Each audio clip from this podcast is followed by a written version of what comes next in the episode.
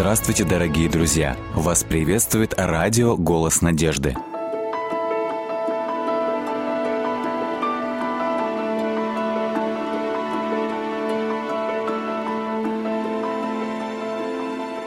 Билли – козлик с ужасным характером.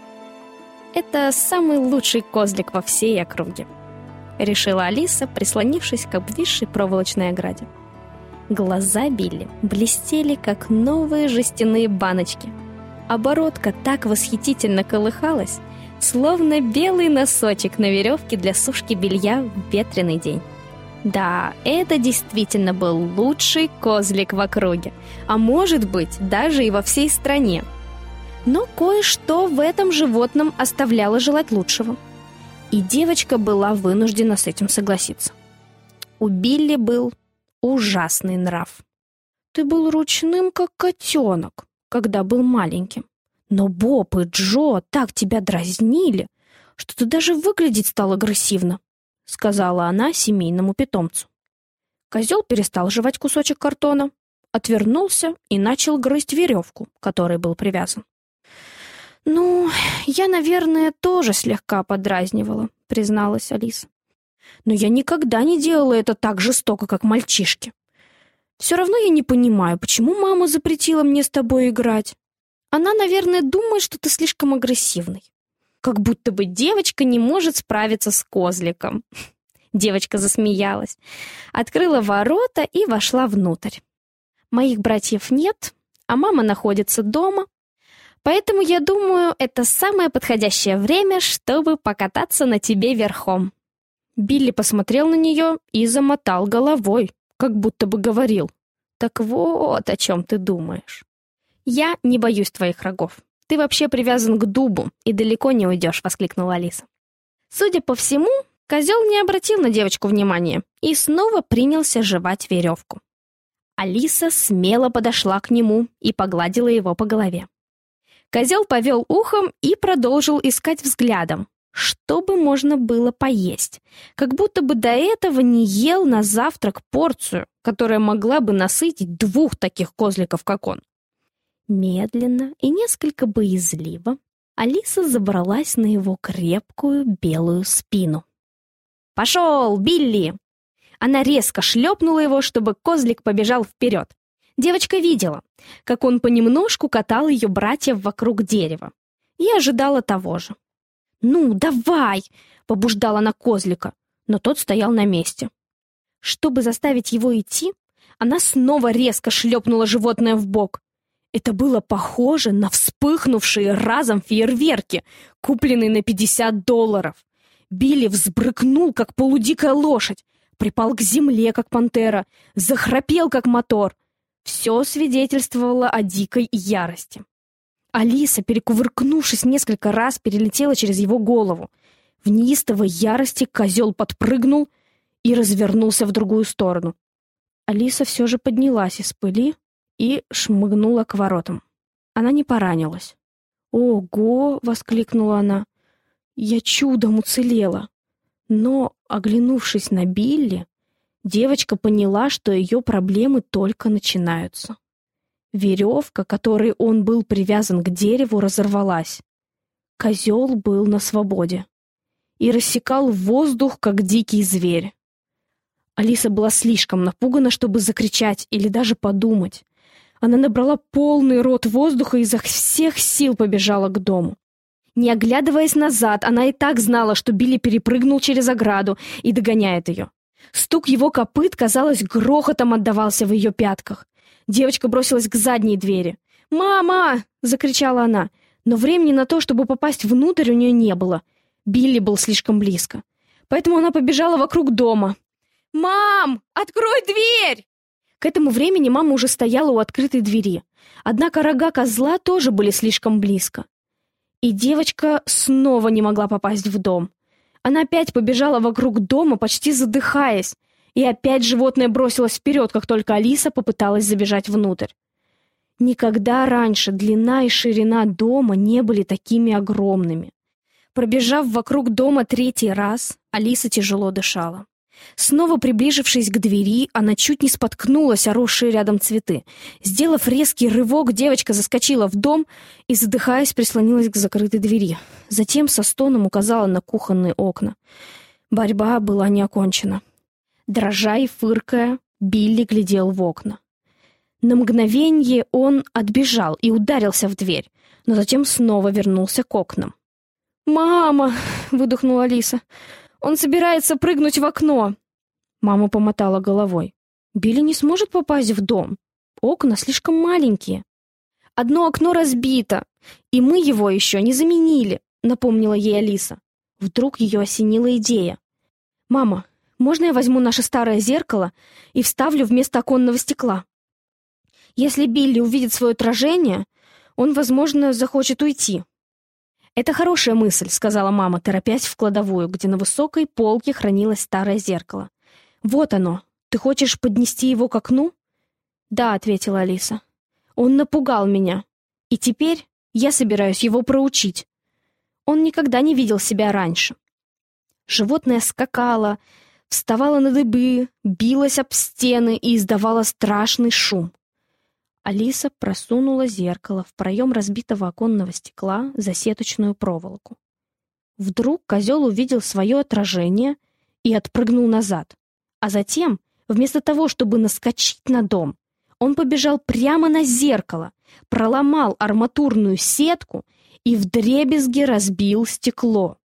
Теперь это был израненный, ошеломленный и совершенно сбитый с толку козел который дергался, пытаясь высвободить голову и рога из законной рамы. Освободившись, он развернулся и так быстро, как только мог, побежал обратно к своему месту под дубом.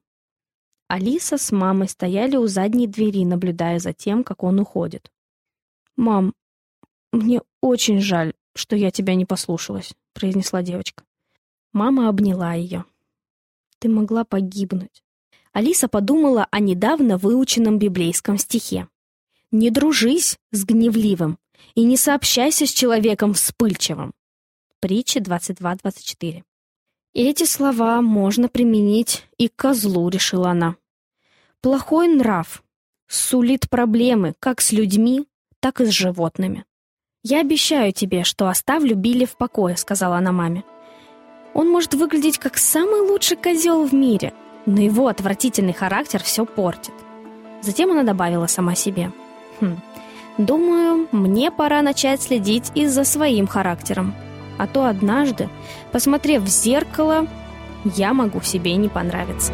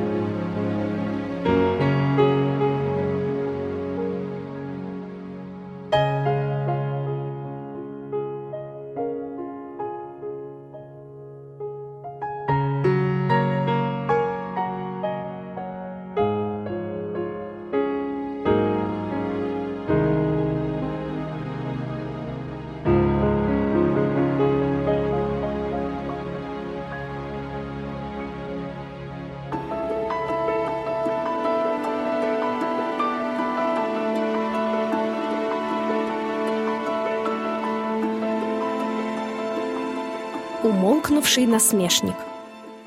Это произошло в феврале 1942 года. Густой туман на Леучерской авиабазе в Шотландии наконец рассеялся, и самолеты воздушной разведки снова могли подняться в воздух. Сержант Дэвидсон, ответственный за обученных голубей, вышел из своей квартиры и жадно вдохнул чистый соленый воздух. Он заметил, что на берегу запах водорослей и рыбы смешивается с запахами авиабазы, газолина и машинного масла. Он слышал пронзительные крики чаек и рев прогревающих моторы самолетов. Сержант Дэвидсон как раз собирался проверить почтовых голубей, которых недавно привезли из Броуферри, города, расположенного в 11 километрах от базы. Владельцы гоночных голубей одалживали птиц королевским военно-воздушным силам раз в неделю на двое суток. Сержант Дэвидсон записал номера голубей, прикрепленные колечками к их лапкам, и затем разнес их по самолетам в клетках, сплетенных из ивовых прутьев, по две птицы в каждой. «Номер один», — записал сержант Дэвидсон. Этот номер его заинтриговал. Этот голубь был удостоен высшей награды — синей ленты. Что особенного было в этой птице? Сержант решил, что выглядела она вполне обычно. Серо-голубая самка, может быть, немного крупнее среднего размера, без каких-либо особых знаков отличия. Голубая самка подняла головку и уставилась на мужчину, глядя своими большими красноватыми глазами. «Курр!» — произнесла птица и отошла к загородке, разделявшей ее с соседкой, маленькой рыжей голубкой. Сержант Дэвидсон определил эту пару в самолет М. Название самолета от слова «мама». Проверка подошла к концу. Сержант Дэвидсон поднял клетку с белоснежной голубкой и ее маленькой соседкой. Затем быстро направился в ангар, где должен был объяснить летному составу, как обращаться с голубями, как подавать сигнал СОС с помощью особых пластиковых капсул, прикрепленных к их лапкам, и как освободить их в аварийном случае. Обычно мужчины с интересом слушали его лекции, но время от времени какой-нибудь очередной скептик, не веривший в голубинную чепуху, все портил. Таким оказался в этот день молодой радиооператор с аккуратными усами, заостренными чертами лица и еще более острым умом. Он очень весело проводил время на лекции, насмехаясь над инструктором. Кульминационный момент своей краткой лекции сержант Дэвидсон пригласил добровольцев продемонстрировать подачу сигнала СОС и выпустить птиц. Волонтерам было велено внимательно наблюдать за голубями. Вот тогда все стало еще хуже. Маленькая голубка, до смерти испуганная таким повышенным вниманием, вместо того, чтобы лететь к своей голубятне, полетела в глубину здания. Ища убежище, она приземлилась на балке под самой крышей, откуда ее никто не мог достать. Весь ангар наполнился смехом и гиканьем. После того, как порядок был восстановлен, освободили белую голубку. Она вернула доброе имя своего пернатого рода. Безупречно взлетев и следуя точному курсу, пролетела семь миль к своей голубятне в Броуфере. Через десять минут раздался телефонный звонок, сообщивший о ее прибытии. Проведя лекцию, сержант Дэвидсон, чувствуя себя довольно скверно, все же принялся добросовестно исполнять свои прочие дневные обязанности. Пробившиеся солнечные лучи окончательно рассеяли остатки тумана. Всю вторую половину дня было солнечно, а вечер сулил морозную, ясную лунную ночь. Один за другим возвращались самолеты-разведчики. Голубей собирали вместе и кормили. Наконец, осталось дождаться только одну пару птиц, которые были определены в самолет М. Отправленный через узел связи запрос выявил, что самолет опаздывает. Но остается надежда, что он все же благополучно приземлился на какой-либо другой станции. Однако поздним вечером поступило официальное сообщение о том, что самолет М пропал. Сержант Дэвидсон позвонил хозяевам пестрой и рыжей голубок, господам Росс и Нори, выдающимся участникам голубинных гонок на большие расстояния. «Нет, Ни одна из птиц не вернулась домой, ответили ему и пообещали, что они будут на чеку. Это были идеально обученные птицы, особенно номер один, голубая голубка. Она летела с севера на юг вдоль побережья Шотландии. Ее также выпускали из самых разных самолетов над Северным морем. Но мистер Росс не ожидал, что какая-либо из птиц прилетит домой до наступления утра. По ночам они не летали. Если они прилетали к берегу с наступлением сумерек, они устраивались на ночлег на каком-нибудь дереве и останавливались там до рассвета. Это была долгая ночь. Поисковые самолеты были отправлены в общем направлении, откуда пришло последнее, еле слышное радиосообщение самолета М. Звонок мистеру Россу ранним утром помог узнать лишь то, что почтовые голуби не вернулись домой. Во время завтрака, когда три новых самолета разогревались, готовясь отправиться на поиски, в квартиру сержанта Дэвидсона вбежал летчик. «Сержант, сержант, одна из тех птиц вернулась домой!» Это была потрясающая новость. Намечавшиеся полеты были отложены. Сержант Дэвидсон бросился к телефону, и вскоре на связь вышел мистер Росс. «Да, голубая голубка вернулась домой». «Во сколько?» эм, «Примерно в 8.25. После того, как я покормил птиц, ее еще не было на месте. Но, уходя на работу, я увидел, что она все-таки вернулась. Вы говорите, что она прилетела без послания? Да, только капсула со стандартным сообщением СОС. В каком состоянии птица? О, она отлично долетела, но, возможно, немного задержалась. Края перьев на хвосте и крыльях выглядят темнее, чем остальное оперение, как будто бы она намочила их в море. «Без сомнения, намокли, когда самолет сел», — сказал сержант. Опираясь на полученную информацию, сержант быстро посчитал скорость полета голубки. Приняв во внимание ее потерю веса, погоду, тот факт, что птица не летела в ночное время, а также, скорее всего, устроилась на дереве примерно в 65 километрах от дома, прилетев к своей голубятне через час после рассвета, он проинформировал ожидающие самолеты. Судя по всему, птица летела около четырех часов. Это значит, что она пролетела в общей сложности от 195 до 225 километров. Три самолета с ревом взлетели в небо, но в скором времени вернулись. Испугавшись, что они вернулись из-за того, что поиском помешал туман, сержант Дэвидсон связался со связистами. «Что случилось? Слишком густой туман?» «О, разве вы не слышали? После вашего доклада поисковым самолетам было приказано сделать круг в радиусе 195-225 километров. И они нашли спасательную шлюпку самолета М через 20 минут. Экипаж в порядке? Насколько мне известно, да. Над ними сейчас кружит самолет, и катера авиационной спасательной службы уже в пути. Сержант Дэвидсон воспрял духом. Голубинная служба оправдала себя.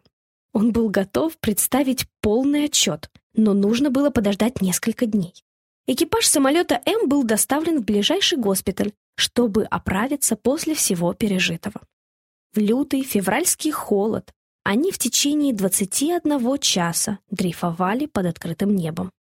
Когда спасенные мужчины вернулись на авиабазу, их навестил сержант Дэвидсон. Сначала он пошел, чтобы увидеться с радистом, но его не оказалось на месте. Тогда он нашел летчика и штурмана, которые подробно рассказали ему об их приключении. Слушая их, сержант делал некоторые заметки. У самолета загорелся левый двигатель.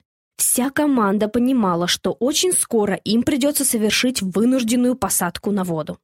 Штурман быстро доложил о ситуации, и радист отправил сигнал тревоги. Затем произошло падение. Самолет, наполовину погруженный в воду, продержался на поверхности всего несколько минут. В заднем люке радист поймал проплывающую мимо него клетку с голубями и бросил ее в море, где она и плавала вместе с бьющимися в ней птицами. Мужчины едва успели покинуть самолет до того, как он ушел под воду. Спасательная шлюпка уплыла в сторону, и двоим мужчинам пришлось добираться до нее вплавь. Забравшись в шлюпку, они взяли весла и, подобрав из воды голубей, применили на практике то, чему их научили. Человек, не оказавшийся в такой ситуации, не может понять, как много значили для нас эти голуби, сказали они. Когда клетку с голубями вытащили из воды, дверца одной половинки открылась, и голубая голубка быстро взлетела в воздух и полетела в верном направлении, но без какого-либо послания. Маленькая рыжая голубка чуть не утонула.